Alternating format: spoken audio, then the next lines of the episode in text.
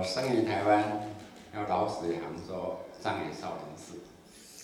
我一辈子每一步都是我自己要走的，就就像刚从那里走到这里。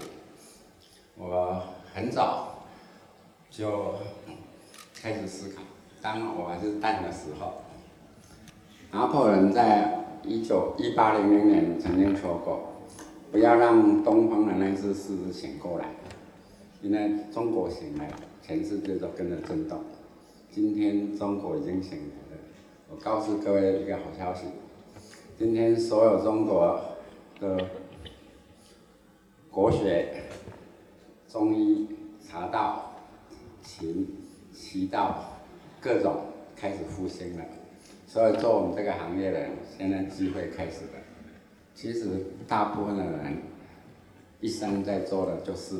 自己不拿手又不喜欢的事，或自己拿手又不喜欢的事，或自己不拿手喜欢的事，但只有百分之一甚至于千分之一、万分之一的人做自己拿手又喜欢的事，而这种人，他就是要做自己想做的事，就像有人喜欢打电玩，有人喜欢吃巧克力，所以不需要努力，不需要毅力。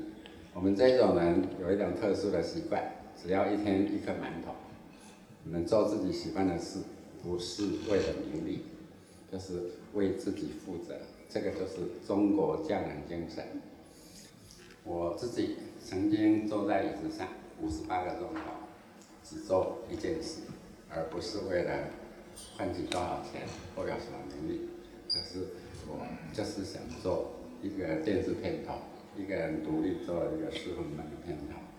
最高纪录四十二天没打开门走出去，就是为了完成一件事。所以匠人精神其实他做的就是自己喜欢，然后想传世，想自己不来白来这一辈子，就是我们来这一辈子就是要做到自己的最好，就止于至善。这个是所谓的匠人精神。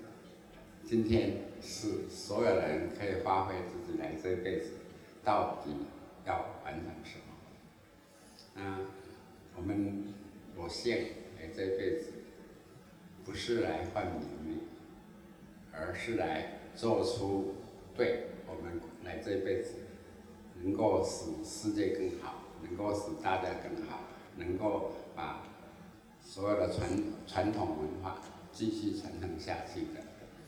我们在敦煌，在龙门石窟看到，这些都是历代以来所有的匠人在那里雕刻出来的。就像当时北宋开封市有一个叫做张择端，他花了十年在开封市，然后素描所有一切，他记录了开封市十年来的所有的写生。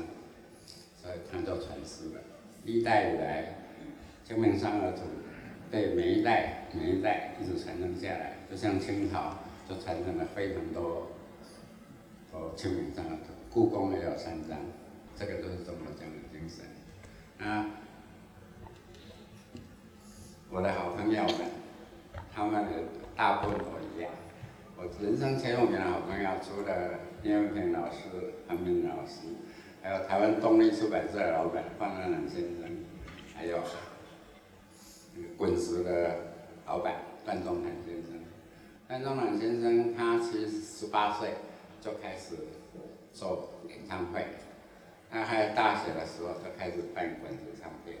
他其实都没有钱，他就是自己也没有车子，也没有司机，都坐地铁然后走路来找我，就是。他觉得他自己做的有意义，所以希望所有人，我们不要为了名，为了利，啊，要为自己负责，把自己的一生做到最好。谢谢各位。